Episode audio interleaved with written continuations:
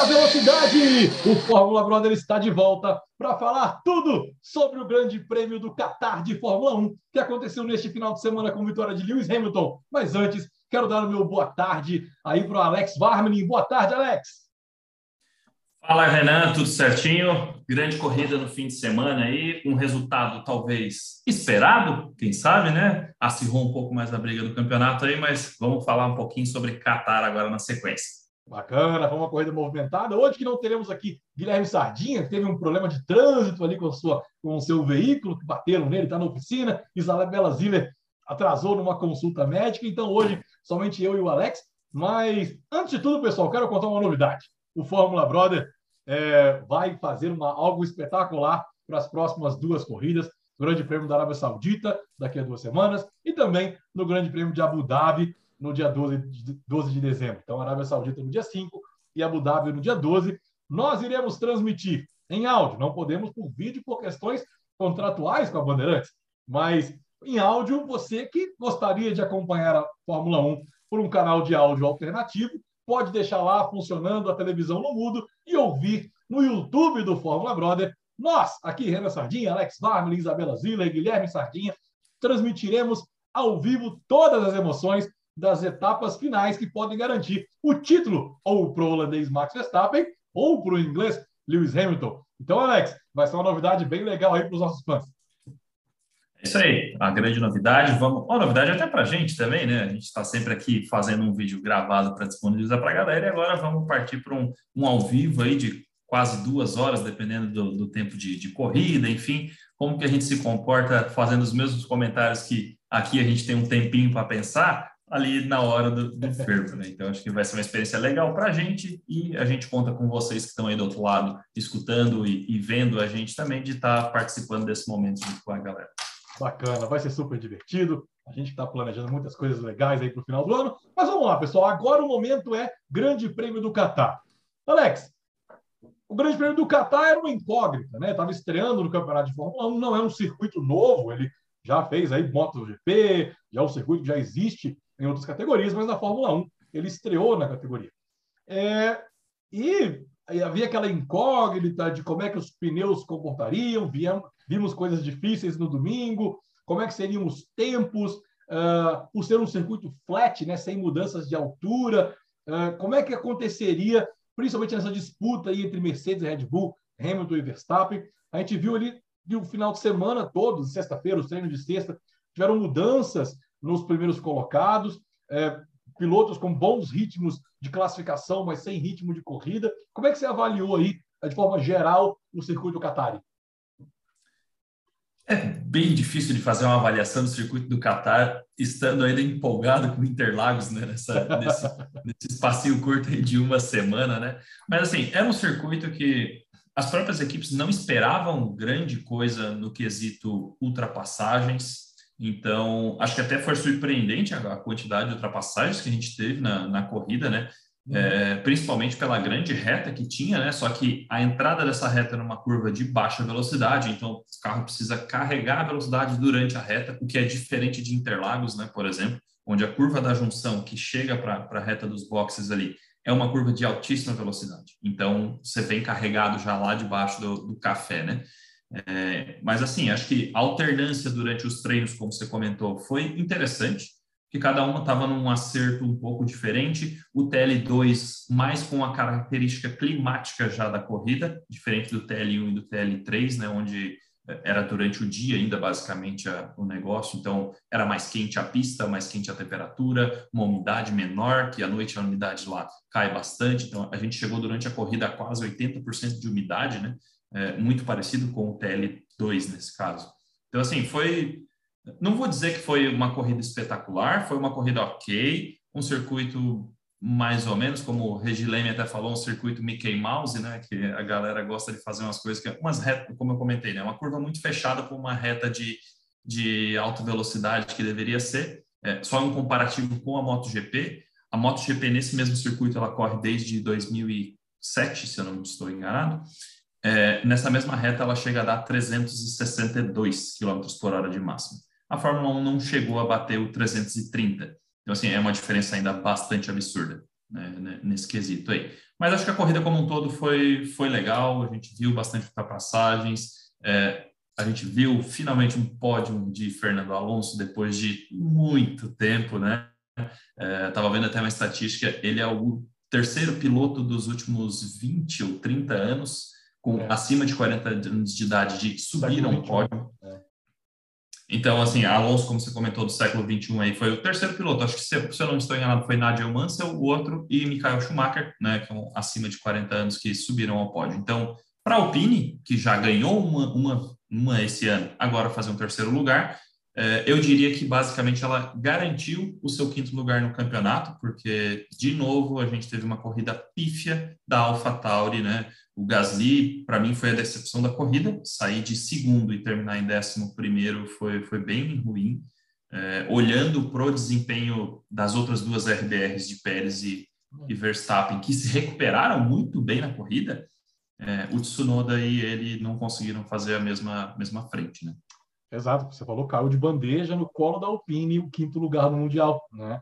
E assim, eu, eu, eu tenho um pouco de birra, sabe, Alex, e o pessoal que nos ouve, é, desses circuitos que tem uma reta enorme, curvas que não proporcionam ultrapassagem, e as ultrapassagens da corrida, 90, mais de 90% delas é devido à asa móvel.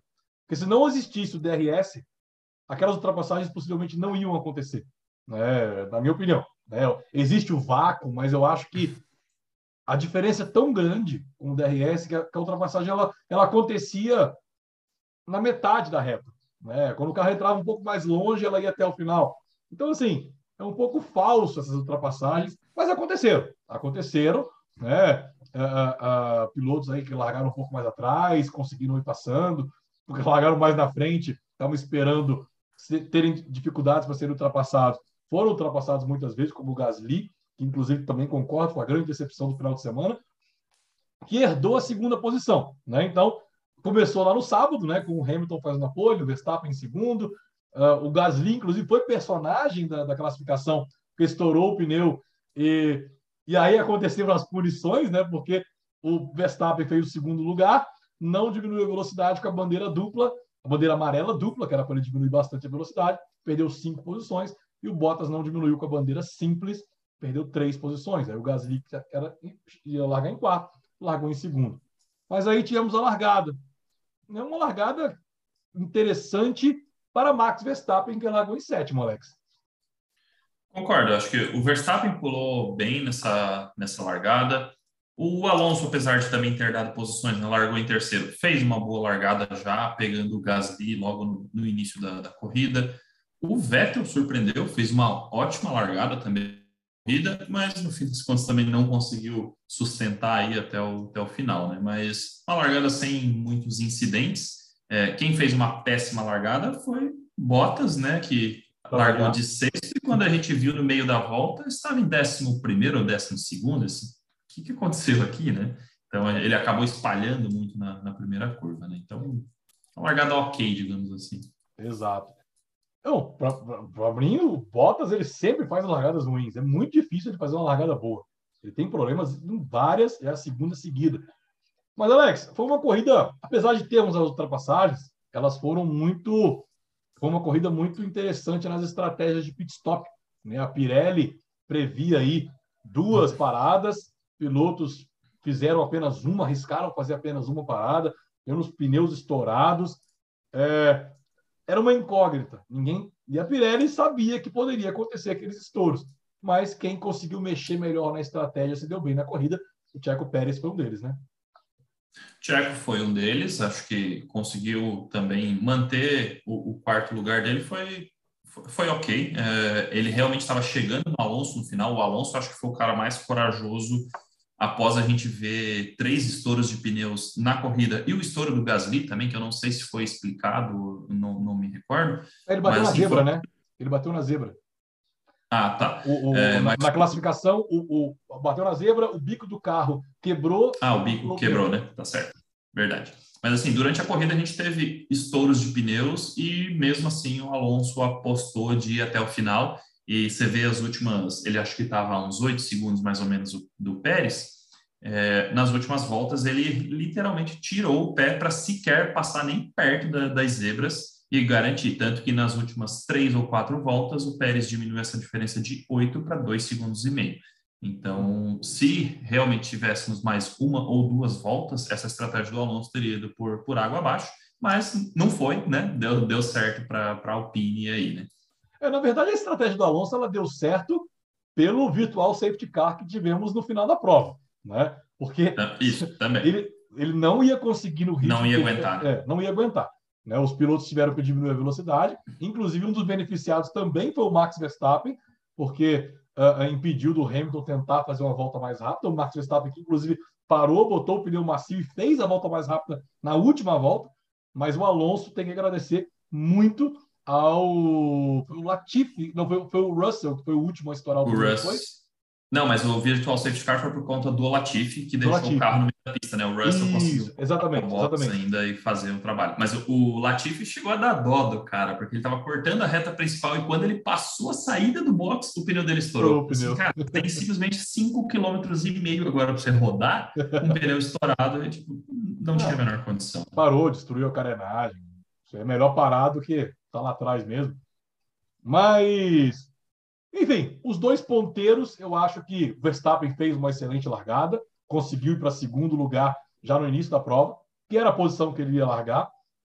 O Hamilton abriu 7, 8, 9, 10 segundos nos pitstops. Geralmente o Verstappen parava antes e aí diminuiu um pouquinho, mas ficou mais ou menos ali. Hamilton controlou a vitória. O Verstappen teve uma hora na, que o rádio falou com ele: olha, a gente vai chegar em segundo, estamos muito na, atrás do Hamilton e muito na frente do terceiro colocado. Ele até brincou, ah, tudo bem, então boa noite.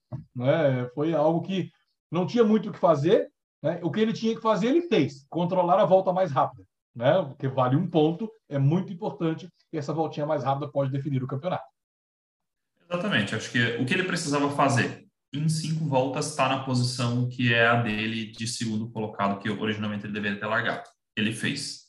É, a partir da. Só que nessas cinco voltas ele ficou preso atrás do, do Alonso e do Gasly um pedaço ali. O Hamilton abriu demais. Então, para ele, bastou controlar a corrida seguindo exatamente a mesma estratégia da, da Red Bull. Ah, parou, botou pneu amarelo? Vou parar na próxima, botar pneu amarelo. Parou, botou pneu branco? Vou parar na próxima, botar pneu branco. E, e é isso aí. E realmente, o Verstappen só conseguiu fazer a volta mais rápida no final por conta do Virtual Safety Car, que ele ainda acabou tendo essa vantagem de como ele pararia, o Hamilton já tinha passado, então ele não teria como responder essa única volta. Então, salvou esse um ponto. O abandono do Bottas ajudou nesse ponto, porque senão provavelmente o Bottas iria fazer isso para roubar esse ponto e não deixar eles marcarem. Uhum. E aí a gente viu a diferença do campeonato que estava em 14 pontos voltar para 5, né? Então, construtores também está aberta e, francamente, bem aberta a disputa para o título. Exatamente. Bem, falamos aí do Hamilton Verstappen, falamos do Alonso também, fez uma, uh, conseguiu o pódio aí depois de 2008, não foi, Alex? O último pódio do Alonso? 2007. 2007, quando ele era da Ferrari. Né? Uh, uh, então tem muito tempo, o espanhol estava aí de. Desculpa, 2007 não, fazem sete anos, né? Foi 2014. Ah, é verdade, 14, desculpa, desculpa. O 2008 quem foi campeão foi o Raikkonen, o Raikkonen que era da Ferrari com o Felipe Massa, é verdade. Uh, atrapalhou aqui na, na memória. Foi em 2014, fazem sete anos que foi Isso. o último pódio dele. Se eu não me engano, foi, nem, foi na Hungria, não, se eu não me engano agora, mas enfim. É, então, Pérez, que largou em 11, fez um péssimo treino, chegou em quarto. Aí foi fundamental aí para a Red Bull, é, contando com o abandono do Bottas é, é para ele chegar na, em quarto e a Red Bull diminuir a diferença. Então, assim, Helmut Marko, que fez um risquinho lá no caderno no sábado, eu acho que ele apagou esse risquinho agora no domingo.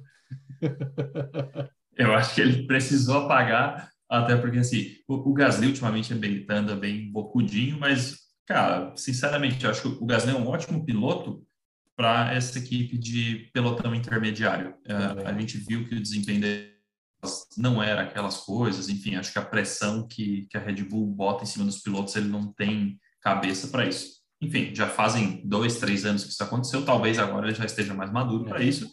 Mas assim, Tcheco está com um contrato para o ano que vem, ainda não é algo que a gente vai discutir nesse momento, uma é, troca é, ali. Dizem nos bastidores da Fórmula 1, Alex Varney, que Gasly já tem um acordo verbal com a Alpine. Né? Ano que vem o Alonso faz a, a temporada, ajuda a desenvolver o carro novo, e em 2024, 2023 o, o Gasly assumiria o posto da Alpine. Acho que tem muito caminho para percorrer ainda, mas é uma possibilidade dele sair desse ambiente da Red Bull, que já está há alguns anos e sofreu muito quando ele foi rebaixado. É, é uma possibilidade, mas aí assim, aí é especulação minha, obviamente, mas a gente vê o Guaninzou entrando agora na Alfa Romeo e ele é da academia da Alpine, né? Será que também não tem um lugarzinho para ele lá nessa saída do Alonso? Porque, obviamente, sim, Alonso provavelmente deve ficar o ano que vem, mas é muito pouco provável que em 2023 ele continue. Ele já vai estar com 42 anos, é, a gente está vendo o Raikkonen já se aposentando. É difícil o cara correr em, em num ritmo alto com essa gurizada hoje que vem pedindo passagem absurdamente. É enfim, mas não seria estranho, dado que a gente está vendo na Alfa Romeo, que corre de motor Ferrari, um piloto da Alpine e um piloto da Mercedes, né, com Bottas e Guanizou. Então, eu, eu, acho bastante estranho, porque a, a, galera acaba penalizando a própria academia de pilotos, né, enfim. E a Red Bull não, deu, não deu espaço para o álbum, foi para a Williams, não deu espaço agora para o Gasly. Quem sabe esse movimento possa acontecer mesmo. Exato, exato. Ah, e Alex, eu acho que o último, o último piloto aí, se a gente for considerar que a McLaren, né, com o Norris e o Ricardo, desde a Rússia, eles sumiram, né, não tem mais ritmo. O piloto que está fora da posição normal é o Stroll, né, que terminou em sexto, né, beneficiado aí também pela, pelo Virtual Safety Car, não, não, não conseguiram, é, é, as Ferraris que estavam atrás dele não conseguiram apertar, né, por causa do Virtual Safety Car, mas ele terminou ali numa posição diferente, mas eu acho que fora isso, é, é, seguiu mais ou menos a lógica, considerando que a McLaren perdeu muito rendimento da Rússia para cá. Perdeu muito, é, eu já falei, né? Acho que a McLaren esqueceu de voltar da, das férias. É, a atualização de motor da Ferrari foi absurda, apesar de o Leclerc ter reclamado o fim de semana inteiro, né? No sábado, no qual ele inclusive falou assim: eu não tenho ideia do que o Sainz está fazendo naquele carro que eu não consigo tirar, e tanto que ele morreu no, no Q2, né? Ele largou de, de 13 terceiro, 14 quarto. Então, assim, foi realmente para o Leclerc foi uma corrida é, milagrosa, assim, ele ter conseguido pontuar, dada a dificuldade que ele passou nos treinos livres e no, e no quarto. Exato. Bem, foi uma corrida, né? Os pneus estourados, né? As duas Williams e também a do Bottas. Uh, a Pirelli já falou que foi culpa da zebra, aí o circuito fala que é culpa da Pirelli, aí o piloto fala que, que ninguém pode enfim, é aquela velha desculpa de quando os pneus começam a estourar. Já aconteceu de novo, já aconteceu esse ano lá no Azerbaijão, né, lá em Baku, é, que inclusive. Um ponto interessante. Esse é um ponto interessante da Pirelli falar, porque assim, esse circuito, é, como a gente comentou no início, ele é um circuito que originalmente foi feito para a MotoGP. Então, assim, as zebras da MotoGP, elas não são as mesmas da Fórmula 1, onde a Fórmula 1 está habituada a correr. Elas são muito menores né? Você não tem como ter uma zebra, um curb, uma salsicha, como a gente vê, por exemplo, em Monza, na MotoGP, o cara simplesmente vai decolar com a moto se ele pegar uma zebra. Então, ela é uma zebra muito mais baixa. É, e daí isso me estranha, porque em tese ele tem uma trepidação menor, enfim, é, culpar a zebra eu acho um pouco demais, porque ela não é uma zebra que deveria ser agressiva por conta do circuito ser construído para a moto. É, mas alguma coisa aconteceu, porque a gente via na imagem claramente, principalmente no sábado, quando o Gasly teve o pneu furado, é, o bico do carro abaixando, pegando na zebra e quebrando o bico. Então, não sei se tem alguma ondulação diferente ou o carro está muito baixo, porque o circuito ele é flat. Né? Então, assim, não, não, de fato, não sei o que poderia acontecer. Mas, enfim, aconteceu, a corrida já acabou. É, alguns pilotos sofreram, mas foram pilotos, vou considerar as Williams, né? não era algo tão relevante para a corrida. Talvez para o Bottas, sim, a, a Mercedes foi muito prejudicada aí com, com, esse, com esse resultado. Mas em termos de avaliação da corrida, Alex, a gente vai já começar a falar das notas dos pilotos agora. Eu vejo o Hamilton com a nota, vamos botar assim, não fez nada além do que já esperava, porque ele largou na frente sem os, sem os rivais. Passou de ano, nota 8. O Verstappen, eu dou um 9 para ele, porque ele largou muito bem, né? Uh, talvez até um 8 também, porque ele fez aquela. Não olhou a bandeira amarela e, poxa, aquilo é instinto do piloto, viu? Bandeira amarela reduz. E já é a segunda vez que acontece com ele esse ano. Né? Então, é, vamos botar assim, nota 8 para os dois. E se eu for considerar alguém que merece uma nota 9, botar um Alonso, que conseguiu economizar pneu, né? fez a estratégia de uma parada apenas, e também do Pérez, que saiu lá de 11 e terminou em quarto. Mas eu acho que a corrida não teve mais nenhum outro destaque relevante para a gente comentar aqui. Não, concordo contigo. Acho que eu não sei se eu dou o 9 pro, pro Alonso, porque assim, no fim das contas, a sorte de campeão sempre sorri, né, cara? Se não fosse o Virtual Safety Car, como a gente comentou, provavelmente ele não teria conseguido esse pódio. O Pérez teria pego ele. Então, acho que o Pérez foi um, um pouco melhor do que ele nesse quesito, mas vamos, vamos fechar no 9 para não ter discussão, mas é, é, é, um pelinho de diferença entre os dois ali nesse quesito. Faz sentido. Uh, pessoal, Alex. Uh, digo pessoal, Alex e os nossos espectadores aqui do YouTube. Próximo GP da Arábia Saudita, dia 5 de dezembro, daqui a duas semanas. Uh, treino livre já na sexta-feira, no, no dia 3. Né? O primeiro treino livre às 11, o segundo às 2h30. Uh, treino classificatório, treino livre 3, né, no sábado às 11h30, e o treino classificatório 2 da tarde, e a corrida no domingo às 2h30 da tarde, Grande Prêmio da Arábia Saudita. Eu vi algumas fotos, o circuito ainda, ainda falta algumas coisas, mas está ficando pronto. Dizer, parecia estar pronto, né? É. Parecia estar pronto, mas vamos ver.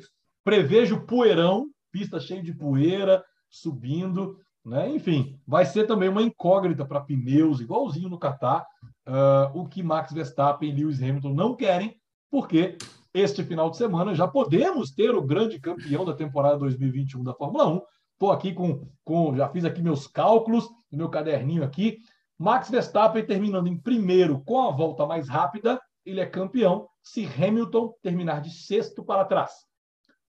Max Verstappen em primeiro sem a volta mais rápida, ele é campeão com o Hamilton de sétimo para trás. Max Verstappen em segundo com a volta mais rápida, o Hamilton tem que terminar de décimo para trás. E Max Verstappen em segundo sem a volta mais rápida, Hamilton não pode pontuar. Alex, posição do Hamilton para o Max ser campeão: sexto, sétimo, décimo ou para trás, ou bater, assim por diante. Não é uma coisa impossível. Isso é Fórmula 1, a, a Mercedes já anunciou que ele vai estar com aquele motor apimentado lá que ele correu em Interlagos, até porque no, no Qatar ele não correu com motor novo, ele correu com motor velho e vai correr com motor novo uh, na Arábia Saudita. Verstappen ganhar não é algo impossível. Verstappen fazer a volta mais rápida não é algo impossível. Eu acredito que o campeonato não vai ser decidido na Arábia Saudita. Mas como é que é a sua, a sua, a sua análise aí, sua previsão para a Arábia Saudita? Teremos campeão ou vamos para Abu Dhabi? Eu acho que vamos para Abu Dhabi. Assim, pegando o ano do, do Hamilton, ele teve um quinto lugar e um sétimo lugar. O resto do ano, praticamente, ele fez pódio em todas, exceto nas que abandonou. Ah, teve um quarto lugar aqui também. Mas o resto. Ele abandonou, ele bateu com o Verstappen, né? Exatamente, é, exato. Então, assim, o resto ele fez pódio. Então, cara, é muito pouco provável né, que as estatísticas sempre sorriem a favor do Hamilton. Né? Então, cara, é muito pouco provável que de fato ele tenha um desempenho tão ruim que ele vá ser sexto ou menos, é, no caso do, do, Verstappen, ganhar. Mas, né, circuito novo, poeirão, sei lá, é circuito de rua, diferente de um circuito, circuito fechado nesse caso, e lembrando que a Red Bull tem um desempenho melhor, é, mas o desempenho da Mercedes não é ruim, né? Também em circuitos de rua, né? Como Baku e, e Mônaco, por exemplo. Mas a Red Bull tem uma vantagem. Mas acho que não é para tudo isso aqui também. Teria que o alinhamento de Mercúrio retrógrado aí teria que ser forte. a classificação está a seguinte: Max Verstappen com 351,5, oito pontos atrás com 347,5, está o inglês Lewis Hamilton. Isso, isso mostra o seguinte cenário, gente. Se o Hamilton vencer a corrida, obviamente com Verstappen em segundo, e fizer a melhor volta, entraremos na última corrida em Abu Dhabi empatados. Isso quer dizer que a essência pura de uma corrida de automóvel. Quem chegar na frente é campeão. Vai ser muito Sim. legal. Seria, seria fantástico também. Mas aí a gente já, de novo, voltando à estatística sorrir para o campeão, Hamilton é, tem um retrospecto melhor do que o Verstappen daí nessa, nessa última pista. Mas... Sei lá, Verstappen é doido, vai que ele mira o carro no Hamilton ali para tirar ele da corrida. Eu, eu não duvido que isso possa acontecer em uma dessas duas corridas, assim como nós já vimos duas vezes com Ayrton Senna e Alan Prost. Michael Schumacher e Damon Hill. Já vimos isso acontecer.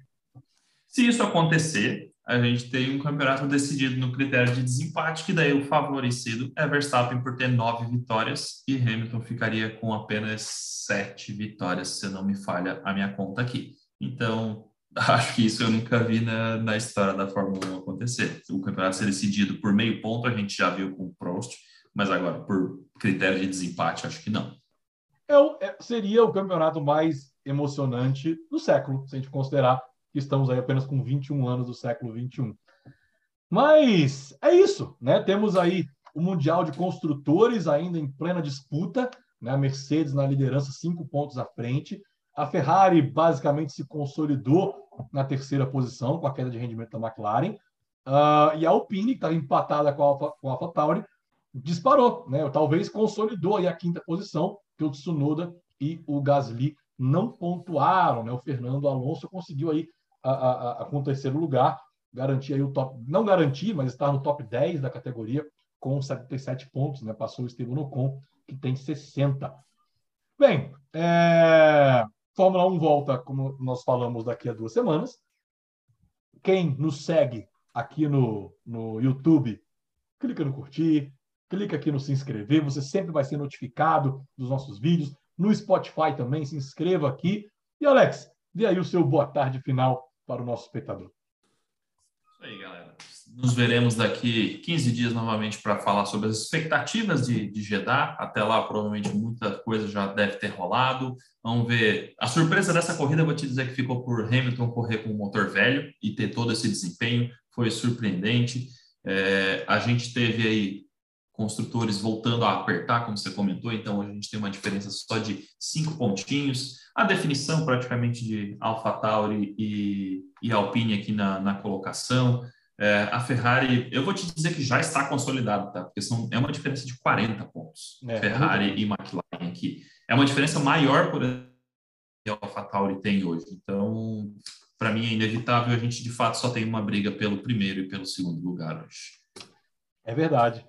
Bem, é isso, pessoal. Lembrando que Grande Prêmio da Arábia Saudita, teremos transmissão ao vivo no canal do Fórmula Brother. Lembrando que esse é, vai ser uma transmissão em parceria com a Rádio Federal. A Rádio Federal vai abrir as portas dos estúdios, uh, nos deram aí todo o espaço para a gente poder fazer a gravação, toda a questão de juntar o Alex com a gente, porque eu, Isabela e Guilherme estamos em Brasília, o Alex está em Florianópolis, a Alex estará lá também com a janelinha dele. Vocês vão ter toda a classificação em tempo real é, da F1 TV, o áudio original da corrida pela F1 TV também. Então vai ser muito bacana, é, vai ser legal demais ter vocês. A gente vai deixar o canal de comunicação do YouTube ao vivo aberto para vocês poderem criticar, falar bem, fazer pergunta, participar da nossa transmissão.